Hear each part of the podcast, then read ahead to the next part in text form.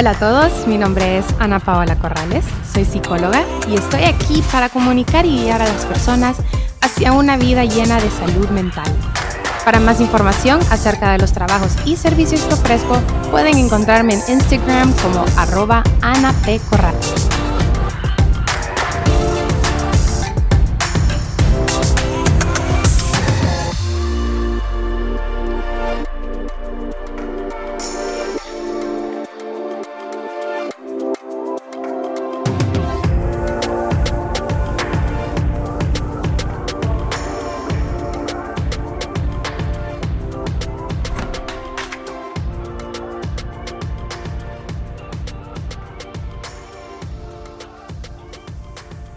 Bienvenidos al segundo episodio de este podcast. El día de hoy les traigo un tema que para mí pues es uno de mis favoritos.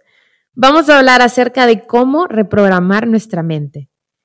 Pero para empezar a explicarles cómo vamos a empezar esta reprogramación, tengo que explicarles unos procesos que pasan por nuestra mente primero. Y para eso voy a iniciar hablando del subconsciente. Esa parte de nuestra mente que ha sido tan estudiada y aún así tan misteriosa y, sin darnos cuenta, es la parte que más controla nuestras vidas. Me imagino que por ahí ya han de haber escuchado en más de alguna ocasión acerca del poder que tiene nuestra mente. Y hasta existen películas. No sé si han visto una que se llama Lucy con Scarlett Johansson. Si no la han visto, se las recomiendo, aunque obviamente la película es súper exagerada porque es Hollywood. Pero la dinámica de la película es buena, porque se mira como el personaje principal logra aumentar la capacidad cerebral por medio del uso de una droga. Y básicamente te explican cómo nosotros los seres humanos no utilizamos la capacidad total de nuestro cerebro. Y es que nuestro cerebro, miren, es una cosa maravillosa y hay tanto que aprender todavía. Ustedes traten de imaginarse un iceberg gigantesco. Y si miras un iceberg en el océano, miras cómo sale una punta, ¿no? Del agua, tipo montaña. Y a simple vista puedes decir, no, la verdad es que está chiquito, no es tan grande. Pero resulta que ese témpano de hielo es igual o más grande que el que hundió al Titanic. Y justo así es nuestra mente. La punta de ese iceberg es como nuestro consciente. Es la parte que los marineros pudieron ver antes del impacto. La parte media es nuestro preconsciente, la parte que impactó contra el barco. Y luego en la profundidad más grande, en lo más oscuro, en lo más bajo, allá por donde quedó el pobre Jack después de que Rose no lo dejara subir a la tabla, ahí se encuentra nuestro subconsciente.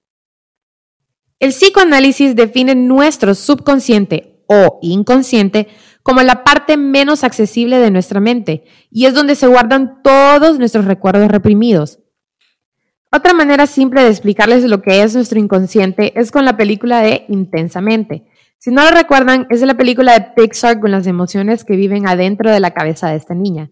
Estaba tristeza, enojo, asco, miedo y alegría. Bueno, pues en esta película, Alegría se encuentra con el amigo imaginario que la niña había olvidado.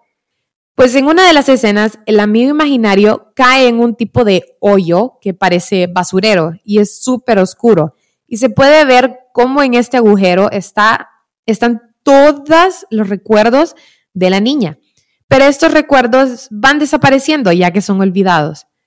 Pues exactamente así es nuestro inconsciente. Ya he mencionado tres películas en este podcast. Creo que voy a empezar una sección de análisis de películas. No estaría mal, creo yo. Pero bueno, hay mil maneras de explicarles el funcionamiento de nuestra mente. Los invito a que investiguen acerca del tema porque de verdad es muy amplio y se van a sorprender de todo lo que nuestra mente puede llegar a ser. Ahora bien, ¿cómo te vas a dar cuenta entonces si necesitas reprogramar tu mente? Bueno, vas a tener que iniciar por ponerle más atención a tus reacciones y emociones diarias.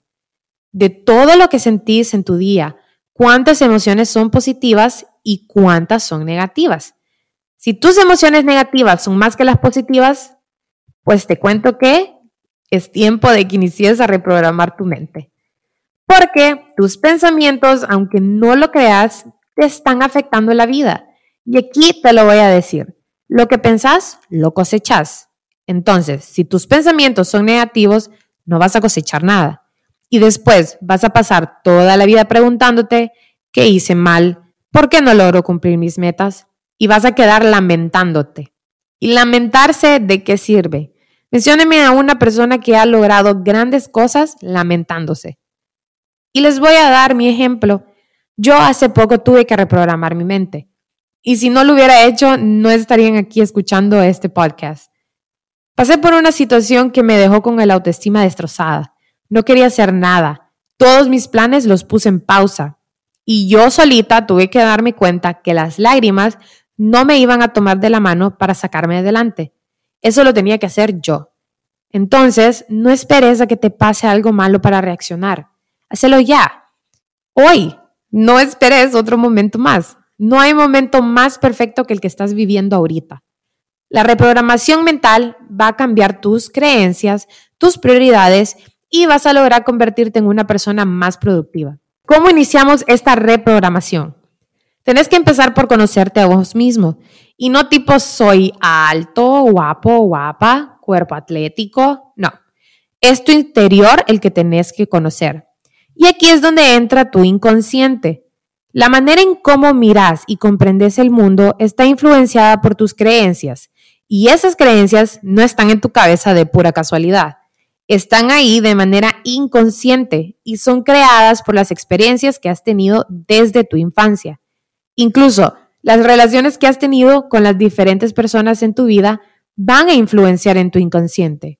La relación que has tenido con mamá, papá, abuelos, maestros, amistades y muchas otras personas. Tienes que empezar por conocer todo eso que tenés guardado en lo más profundo de tu mente. Tenés que empezar a reconocer en especial tus pensamientos negativos que están impidiendo que salgas adelante y que encontres tu felicidad. Y si hay algo muy dentro de vos que te está haciendo daño, es hora de sanarlo. A veces no nos damos cuenta de las heridas más profundas que tenemos y esas son las que suelen truncar nuestra felicidad. ¿Quieres liberarte de todo lo que te destruye? Entonces es hora de eliminar los sentimientos de culpa, mejorar tu autoestima y dejar de creer que no podés o que no vales nada. Todo eso lo vas a tomar y lo vas a meter en una bolsa y la vas a llevar al basurero. No tenés por qué cargar con esa carga, que lo único que hace es volverte lento y te impide llegar a la meta final. Para saber si tenés alguno de esos sentimientos negativos, te invito a que te hagas un autoanálisis. A esto le llamamos insight. El insight lo hemos experimentado en más de alguna ocasión. No sé si les ha ocurrido que están queriendo encontrar la solución a algo y lo intentan y lo intentan, pero no lo logran. Y de repente, así, de la nada, la solución se les viene a la mente. Lo que popularmente conocemos como se me prendió el foco. Y es que la solución siempre la hemos tenido, solo que de manera inconsciente. Y eso es lo que tenemos que hacer volvernos conscientes de nosotros mismos, porque tendemos a andar caminando por la vida sin conocer nuestro verdadero potencial. El insight también nos ayuda a definir qué decisiones de la vida estamos tomando que no nos están ayudando y cuáles sí nos están ayudando. Esto igual te va a ayudar a definir las cosas que tenés que cambiar de vos mismo.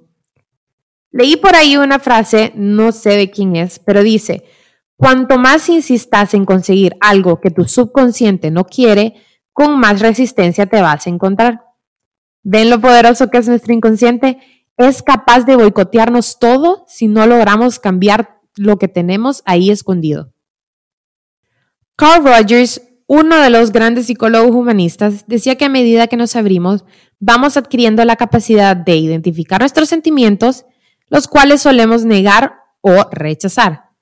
Cuando empezamos a reconocer la existencia de estos sentimientos que antes nos parecían terribles o vergonzosos, entonces es ahí donde vas a lograr desarrollarte y madurar.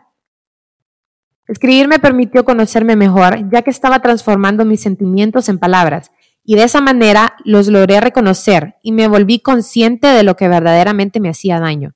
Y a la conclusión que llegué fue, bueno, ¿sabes qué? La vida no es una película de Disney esta princesa se tiene que salvar sola. Tomé una decisión y empecé a volver realidad mis metas. Y todavía me hacen falta muchas más. Pero ya di el primer paso. reestructuré o reprogramé mi mente y mis pensamientos. Y es que nosotros somos los únicos responsables de dejar que otras personas definan quiénes somos en realidad y permitimos que nos pisoteen y nos saquen del camino. Yo te recomiendo que si querés conocerte mejor, empieza por escribir un diario y enalo de todos tus pensamientos, tus preocupaciones, tus anhelos, tus miedos y tus alegrías. Y vas a ver que al cabo de una semana de estar escribiendo te vas a conocer mejor y vas a reconocer tus fortalezas y debilidades. De esta manera vas a empezar a crear un plan de acción para mejorar tu vida. Eso sí, de nada te sirve conocerte mejor si no vas a hacer nada al respecto. Tenés que aceptarlo y tomar acción. Otra dinámica que puedes utilizar para hacerte un autoexamen y conocerte mejor es una que se llama la línea de vida. ¿Recuerdan en la escuela cuando en la clase de estudios sociales te ponían a hacer una línea del tiempo para estudiar todos los hechos ocurridos en la Segunda Guerra Mundial? Bueno, es algo así, nada más que esta la vas a evaluar vos y no tu maestra. Lo que vas a hacer es dibujar una línea de forma horizontal. Puede ser en un papel, cartulina, como querás. Vas a marcar la mitad de esa línea y le vas a poner un punto. Antes del punto, vas a poner en orden cronológico todas las experiencias que han marcado tu vida. No solo las positivas, tenés que incluir las negativas. Con este ejercicio no podés reprimir nada. Después del punto, empezás a construir tu futuro, tus metas, tus sueños, objetivos. Cuando lo termines, vas a poder analizar la persona que has sido y hasta dónde quieres llegar. La última dinámica que podrías realizar es un análisis FODA. Las personas que han estudiado algo relacionado con empresas saben de lo que estoy hablando. En palabras sencillas, el FODA es F, tus fortalezas, O, tus oportunidades, D, tus debilidades. A, las amenazas. Este ejercicio te permite estudiarte tanto de manera interna como externa, o sea, lo que llevas en tu interior que te afecta o te ayuda y las situaciones del exterior que tienen que ver con el contexto en el que te desarrollas. Así que esos son los tres ejercicios o dinámicas que les recomiendo hacer para que logren conocerse. Una vez que termines este proceso, llega la hora de reinventarse. Empieza de cero. ¿Cómo te gustaría ser? ¿Hasta dónde quieres llegar? ¿Quieres ser una persona luchadora? ¿Una mujer empoderada? ¿Más paciente? ¿Compasivo? Y si quieres reinventar tu parte física, está bien por vos. Lo que sea que te haga sentir mejor. Solo mujeres, porfa, no se vayan a cortar el pelo ustedes solas. Yo sé que uno como mujer se siente libre cuando hace eso, pero créanme, no siempre sale bien y hablo por experiencia. Por favor, aléjense de las tijeras. Vuélvanse personas creativas, pónganse retos y objetivos a corto plazo y revisa tus logros a diario. Motivate, lee acerca de personas exitosas, busca frases inspiradoras. Eso puede ayudar a aumentar tu optimismo. Y por último, aléjate de las personas que no aportan nada a tu vida. Esas que te critican, por los cambios que realizas o que te dicen que no vas a lograr nada. Ese tipo de personas no vale la pena tenerlas cerca. Deja que sean tu público para que cuando llegues a la cima se den cuenta que ellos eran los que estaban pensando mal. Así que, ¿quieres cumplir tus metas y tener éxito? Empezá a reprogramar tu mente por medio del reconocimiento de tus sentimientos y pensamientos reprimidos. Los dejo con una frase del padre de la psicología analítica, Carl Jung. Uno no alcanza la iluminación fantaseando sobre la luz, sino haciendo consciente la oscuridad. Lo que no se hace consciente se manifiesta en nuestras vidas como destino. Les deseo a todos una excelente semana y que sus vidas estén siempre llenas de alegría y pensamientos positivos. Hasta la próxima.